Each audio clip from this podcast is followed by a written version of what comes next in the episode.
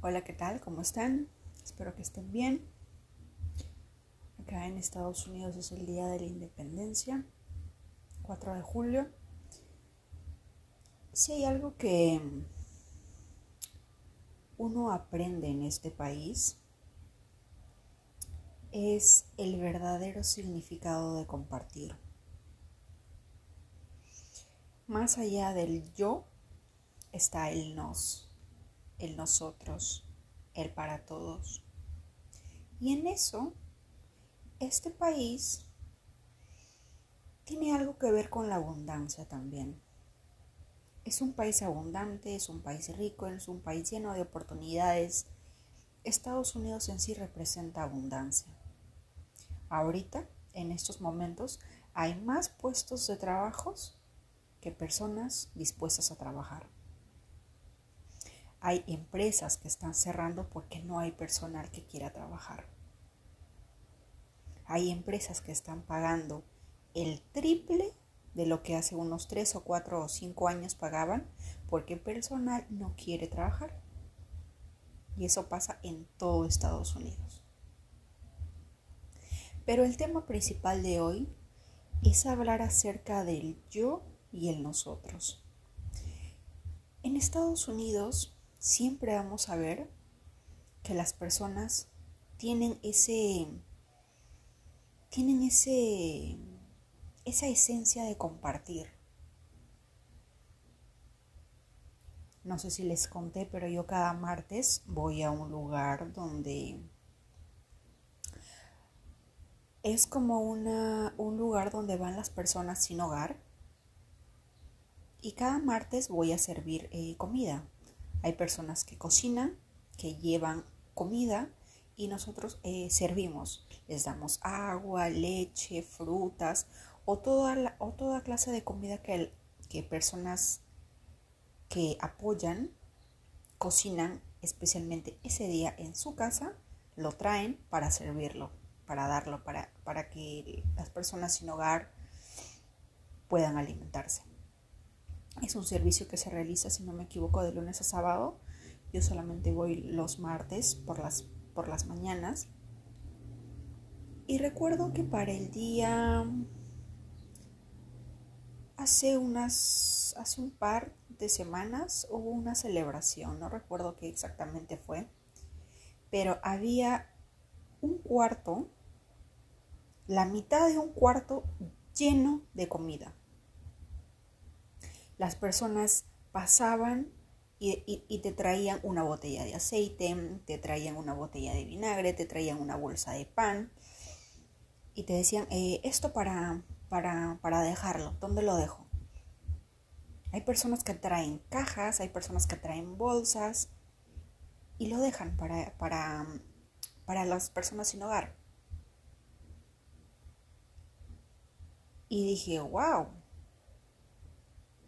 es impresionante. Si bien es cierto que uno puede tener una manera de pensar en cuanto a las personas sin hogar de que porque no trabajan y ese tipo de cosas, no tenemos ni la más remota idea del por qué no lo hacen, qué está pasando en su cabeza, qué ha pasado en su vida o qué situación están enfrentando, no lo sabemos. Antes yo podría pensar o mi de antes podía pensar, pero si tienen, pero si están en el mejor país, o sea, pueden trabajar. Yo hace un, en el año 2019 estaba en Miami y quería este, estudiar algo. Y creo que era algo con diseño de interiores o moda. Y me di la tarea de estar averiguando cursos. ¿Y cuál fue mi sorpresa? De que para mí, por ser extranjera, la mensualidad era 3 mil dólares. Y para un americano era mil dólares. Y podía conseguir becas y podía conseguir programas adicionales que le redujeran ese precio. Eso es lo poco que sé. No me sé más del tema de ello, pero simplemente ese dato me sorprendió. Y me sorprendió más aún porque en aquel entonces tenía un amigo de Pakistán que estaba estudiando para ser piloto y tenía prácticas para ser piloto de avión. Y le comenté esto y me dijo, sí, es cierto. a los de India, a los de Pakistán. O sea, se supone que Pakistán está en el país más pobre de toda la lista. Si nos vamos a la lista de los mejores y peores países, el primero es Canadá y el último está Pakistán. Y a Pakistán le cobras, ejemplo, 3 mil dólares por una carrera, mientras que a una persona, a tu propio ciudadano, le cobras mil dólares. ¿Y cómo es posible que las personas vengan de Pakistán, estudien y paguen ese precio? Pero las personas que tienen esas oportunidades en este mismo país a veces no lo aprovechan. Y probablemente es porque tienen una forma de, de, ser y de pensar muy distinta a la nuestra. Si antes yo me dedicaba a juzgarlos, ahora simplemente trato de entender el por qué. Al estar cerca de las personas sin hogar, observo que hay personas que son conscientes hay personas que no están conscientes, que, no, que te pueden hablar incoherencias. Así como hay personas de lo más natural posibles, pero que sin embargo hubo algo en su vida que los cambió totalmente y que los dejó de alguna manera a la deriva. Y hay personas que Simplemente es como si vivieran en otro, en otro mundo. Que están conscientes, que te pueden hablar de, quiero esto para comer, quiero esto, quiero esto, pero luego hablarte una serie de incoherencias como si estuvieran en otro o en otro lugar, en otro tiempo y otra situación. Uno empieza a entender la capacidad que tiene este país de dar y de compartir siempre está pensando en el otro. No todos, obviamente, pero en su gran mayoría de americanos, americanos, americanos, tienen esa naturaleza de dar y de compartir con los demás. Eso es lo que yo veo. Y ojo, seas de color o no, igual te dan. Pueden haber americanos que sí son muy racistas, pero hay americanos que son un amor de persona, que no les importa si eres de clase A, de clase C, si eres de color verde o de color azul, no les interesa. Lo único que ellos ven es que de repente pueden ayudarte en algo, pueden apoyarte en algo y son felices dando, son felices compartiendo. Yo eh, hago este voluntariado y estoy al lado de mayormente personas americanas. No he visto a otro latino apoyar. No he visto, la verdad que no he visto. He visto a latinos dentro de las personas, dentro de la fila de personas sin hogar, los he visto, pero dentro de voluntariados veo más americanos que latinos. Ojo que solamente voy los martes, no podría decir por los demás días, puede ser que sí, puede ser que no, la verdad no lo sé, pero al menos en lo que responde a mí, que he ido un lunes y un martes, he visto más americanos y, te, y tengo la oportunidad de hablar con ellos y ellos son felices compartiendo. Yo los veo y, y siempre, o sea, no sé si, no sé si en, en, América Latina cuando nosotros damos algo, damos simplemente lo que tenemos y no ofrecemos alternativas o simplemente esto, esto es lo que hay, toma, ¿verdad? Si es que nosotros vamos a una... Recuerdo que en mis épocas, hace mucho tiempo, en Navidad y Año Nuevo habían empresas que venían a regalar juguetes, hacer sus chocolatadas y sus panetones. Y agarraban cualquier regalo y te lo daban. No te preguntaban qué querías, si deseabas algo más, si de repente querías un vaso de leche más. Simplemente esto es lo que hay, toma y punto. Eso es lo que yo he presenciado. Si tú has presenciado otro, perfecto. Pero desde mi punto de vista es así. Y yo pensaba que de repente al ser un centro de personas sin hogar era así. Mira, esta es la comida que hay, así que come. Pero no. Un americano no te va a decir eso. Si es que ve ahí como cinco comidas, te va a decir cuál quieres llevar. ¿Quieres llevar agua? ¿Cuántos quieres? ¿Quieres dos o tres botellas? Y si tú quieres cuatro botellas, te dan cuatro botellas de agua. Quiero eh, un café con leche, un café amargo y quiero un té helado. Te dan los tres. No te dicen, no, solamente uno. Quiero cinco manzanas, ok, toma cinco manzanas. Quiero llevar cinco platos. Te llevas los cinco platos. No te dicen, no, solo uno. Y uno se queda sorprendida y siempre pregunta, ¿y qué, ¿y qué más quieres? Y si no hay, a veces, recuerdo que a veces hay comida y le dices, y, se quedan mirando como que un plato no les gusta y le, y le preguntan a, a mi compañera, ¿y no hay pasta? Y cualquiera de repente diría, no, no hay. Pero ella no, ella se da la molestia de ir adentro y preguntar si de repente hay, hay, algún plato que tenga pasta para poder dárselo a esa persona. ¿Cuántos de nosotros en América Latina somos así? seamos conscientes. Yo analizándome muchas veces, si es que a veces doy algo, doy lo que tengo, ¿verdad? Pero nunca se me ha ocurrido o nunca había pensado de que de repente a la otra persona eso que yo quiero dar no lo quiere, quiere otra cosa, que sí tengo, pero que dentro de mí no quiero darlo. O que simplemente de repente no solamente quiere un plato, quiere dos o tres o cuatro. Y yo simplemente no solamente uno. Y esa es la clase de naturaleza que uno ve en estos lugares. Es un país que tiene abundancia de todo, de dinero, de comida, de todo. Pero sin embargo hay algo que he notado es que hay una hay un gran vacío interno hay un gran vacío dentro de cada, de cada persona. Es por eso que de alguna manera lo ocultan o simplemente se refugian o se resguardan en sustancias químicas, ¿no? Y muchos de ellos que quieren sanar muestran un profundo interés por el ayahuasca, por ejemplo, porque quieren llegar a conocerse, porque quieren evolucionar, porque quieren sanar todas sus heridas, porque quieren llegar a ser la mejor versión de ellos cosa que de repente con nosotros no pasa. Porque de repente estamos más preocupados en sobrevivir que en vivir.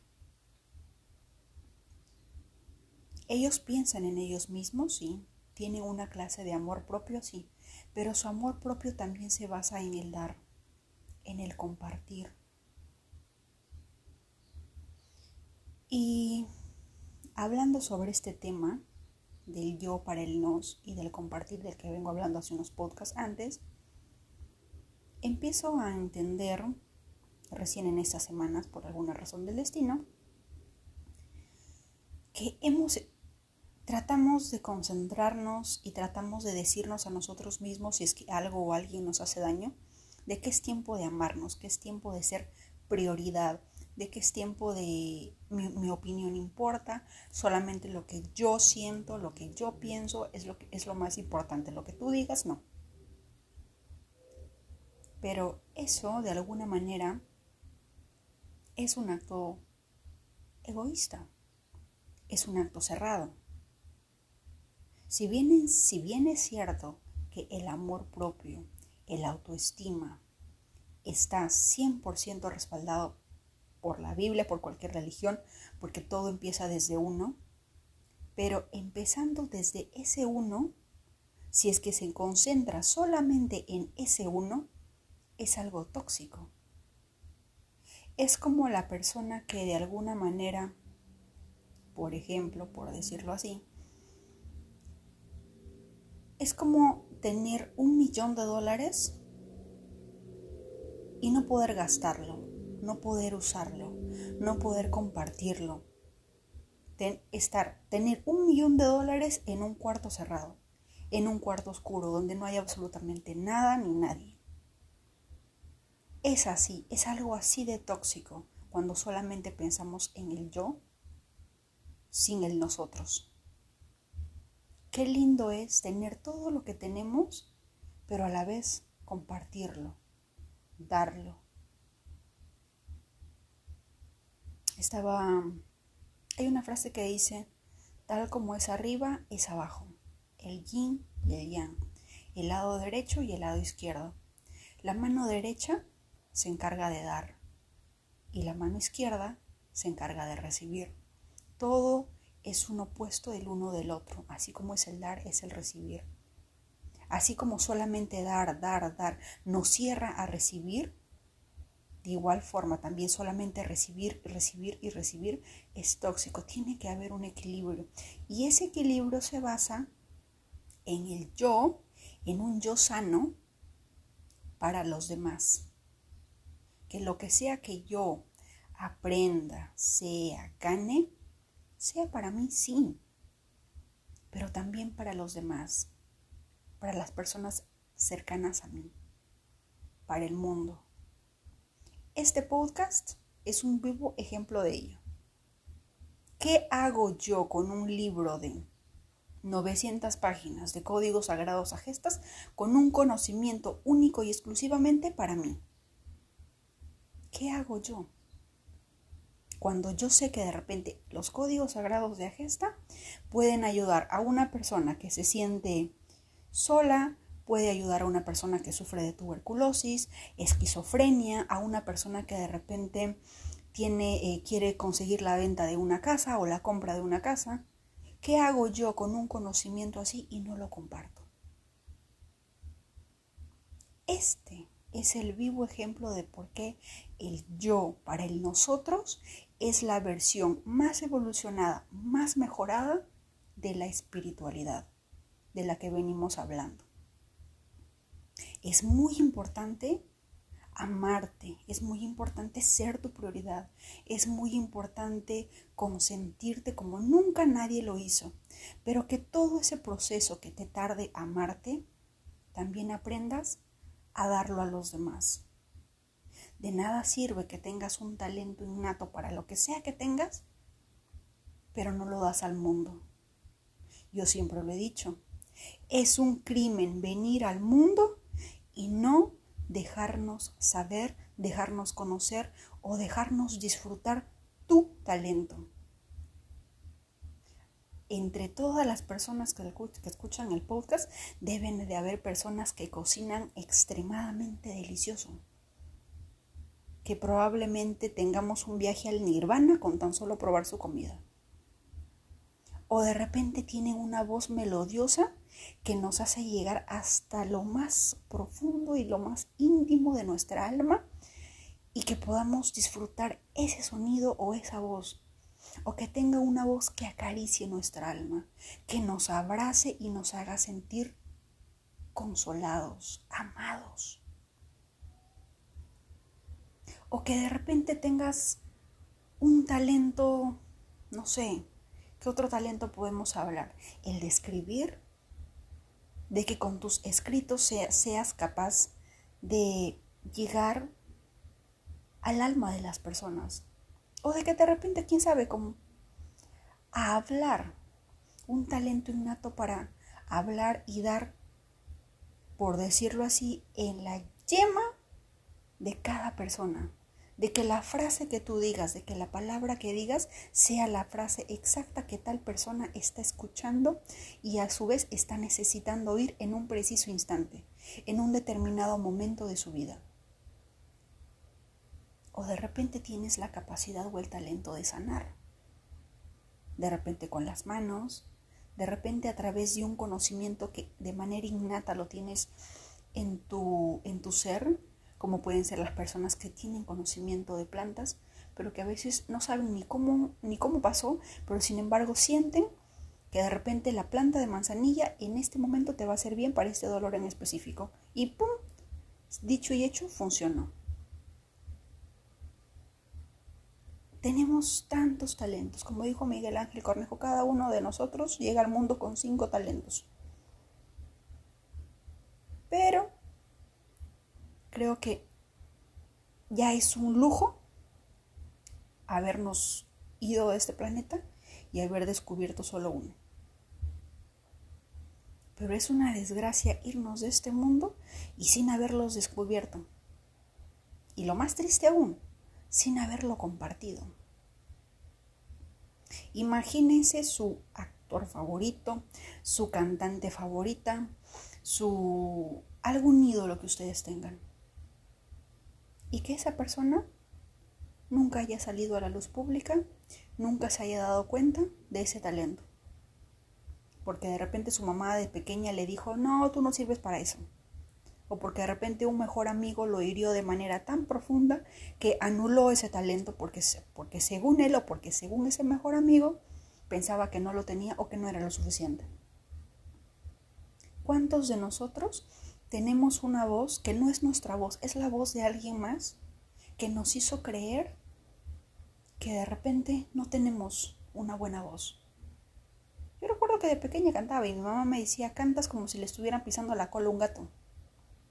¿Creen, ¿Creen ustedes que a partir de ese momento seguía cantando? No, dejé de cantar. Y hasta el día de hoy tengo eso en mi cerebro.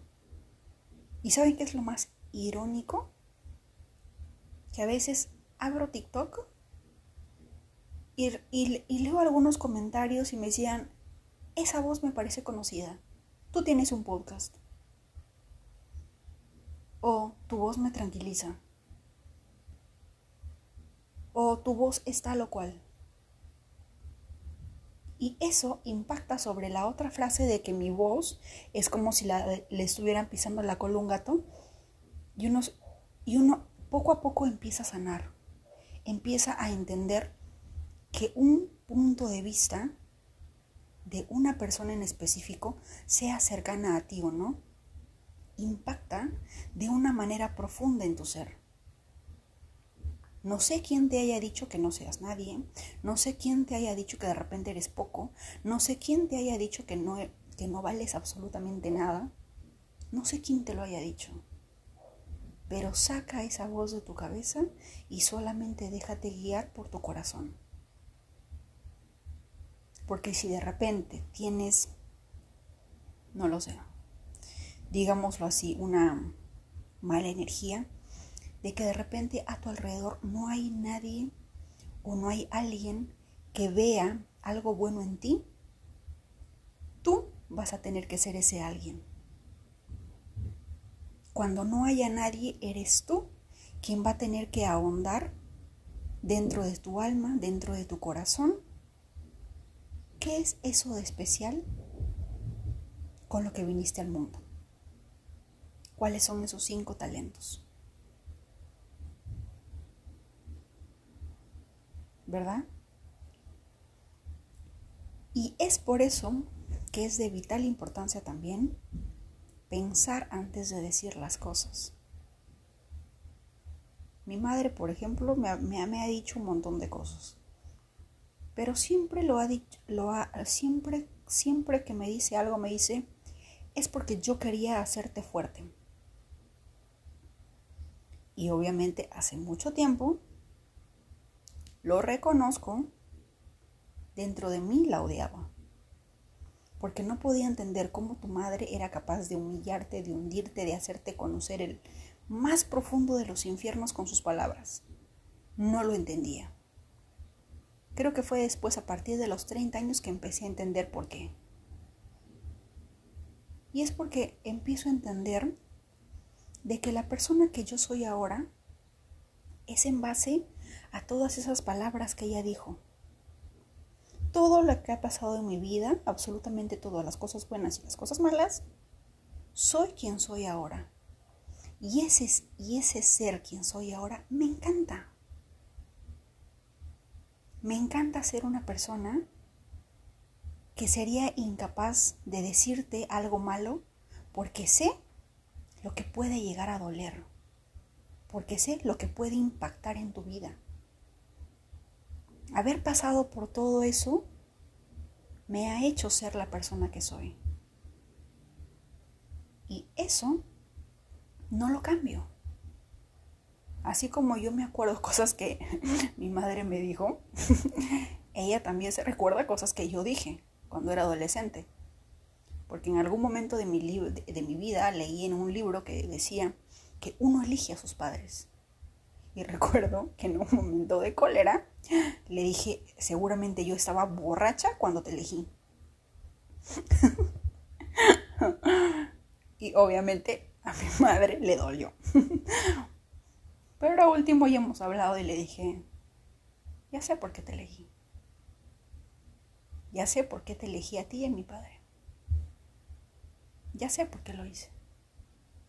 La ausencia de mi padre durante casi todo el todo todo casi toda mi vida solamente hay ciertas ciertas pequeñas películas que recuerdo y hay otras que los tengo en fotos porque no recuerdo específicamente pero de alguna manera sé por qué los elegí. De repente no he vivido mucho tiempo con mi padre pero mi padre me heredó ese amor por la lectura, ese amor por el conocimiento, ese amor por la curiosidad de querer saber, ese amor de repente por, por la justicia.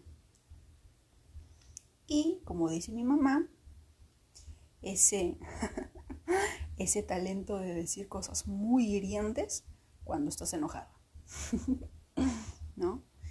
cada, cada persona que llega a tu vida es por algo.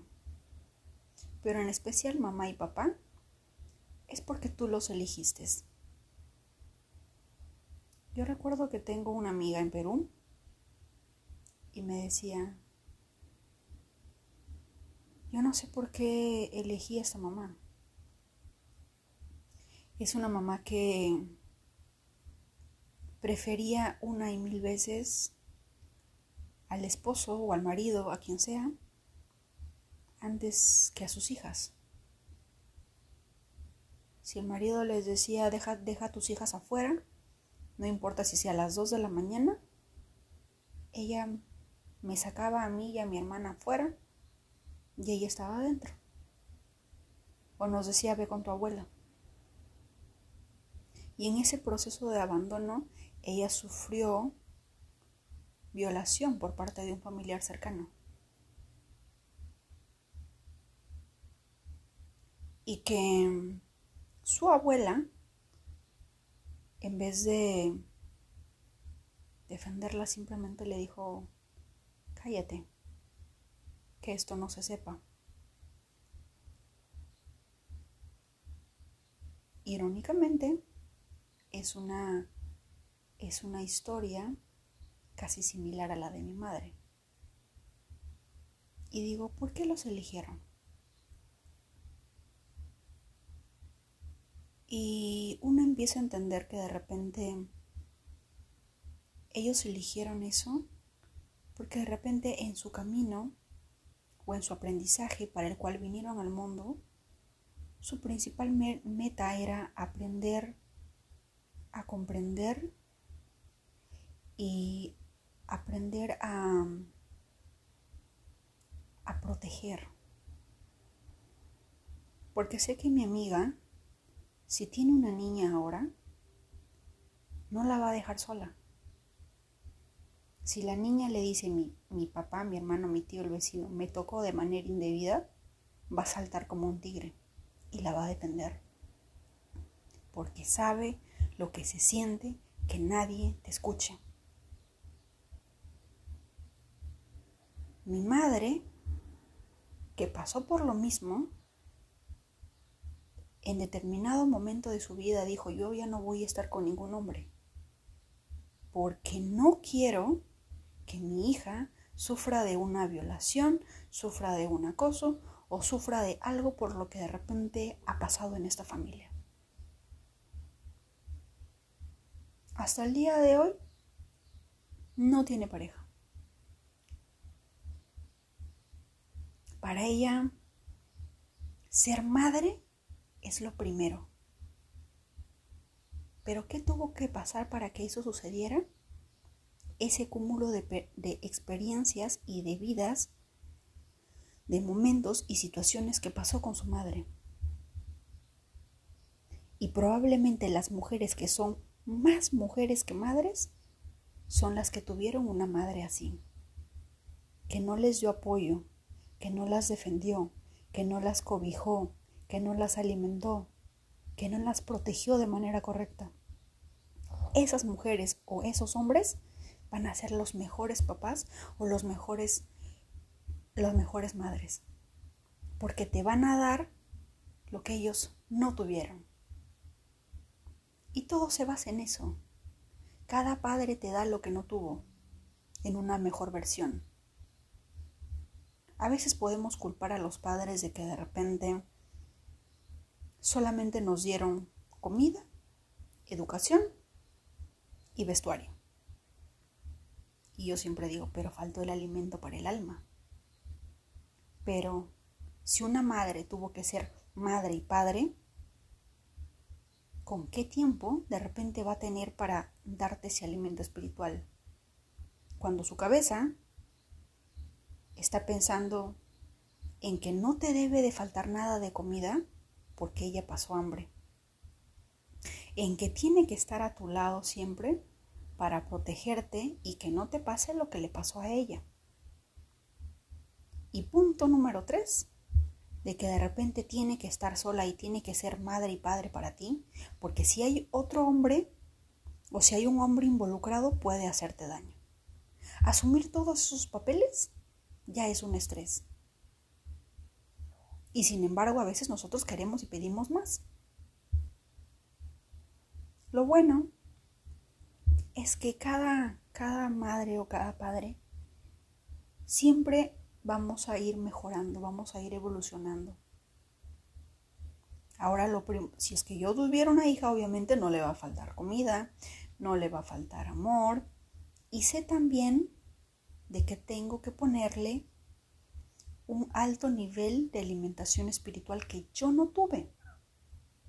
La capacidad de decirle, sí, lo estás haciendo bien, sí, tú puedes. Por supuesto que vales el mundo entero. O qué sé yo, palabras de aliento que yo no tuve. Y así cada generación va mejorando. ¿Verdad? Ya nos salimos del tema. Pero es de vital importancia siempre en la situación que sea pensar en el yo para el nosotros. Dejemos de ser, dejemos que el ego controle la vida. En estos momentos, en estos precisos instantes, en estos, en estos precisos tiempos, el mundo se está concentrando en el yo.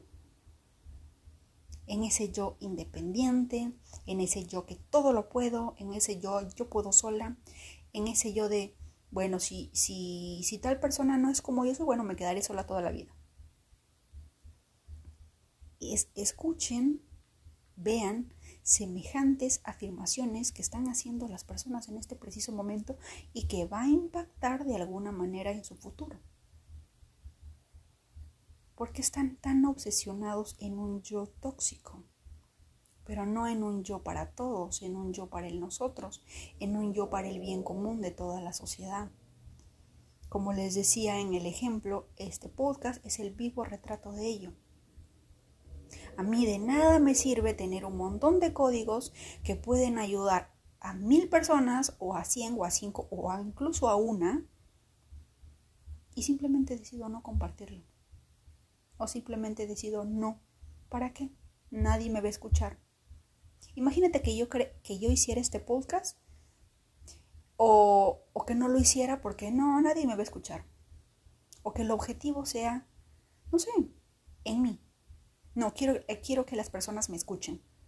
Quiero que las personas piensen como yo. Quiero que las personas no analicen, no piensen, simplemente aceptan como una verdad absoluta lo que digo yo. Eso es un yo tóxico. Eso es un yo que no promueve el nosotros, que no llega a ese nosotros. Cuando yo decidí compartir los códigos sagrados desde TikTok hasta este momento del podcast, el objetivo siempre fue, mi pensamiento siempre fue, ¿Cuántas personas en este momento necesitan uno de estos códigos y les puede ayudar en su vida? ¿Cuántas personas que tienen un papá alcohólico pueden, pueden activar este código con total fe y convicción y puede cambiar. ¿O qué persona o adolescente de repente tiene un examen el día de mañana que es de suma y vital importancia y activando el 32511 automáticamente aprueban? No sé si porque de repente están totalmente seguros en que el código sagrado sí funciona o porque el código sagrado, no sé, les dio cierta, cierta seguridad y optimismo y no les infundió ese temor que a veces nos hace olvidar todo lo que hemos aprendido. Sea cual sea el motivo, cada código tiene un propósito que es el de ayudar a alguien. Y con esto les doy como ejemplo el yo para el nosotros. Sea lo que sea que tú hagas, que no sea para ti, que no sea solamente en ti, que sea para el resto del mundo, que sea para los demás, que sea para los que están a tu lado, aun si no lo merezcan.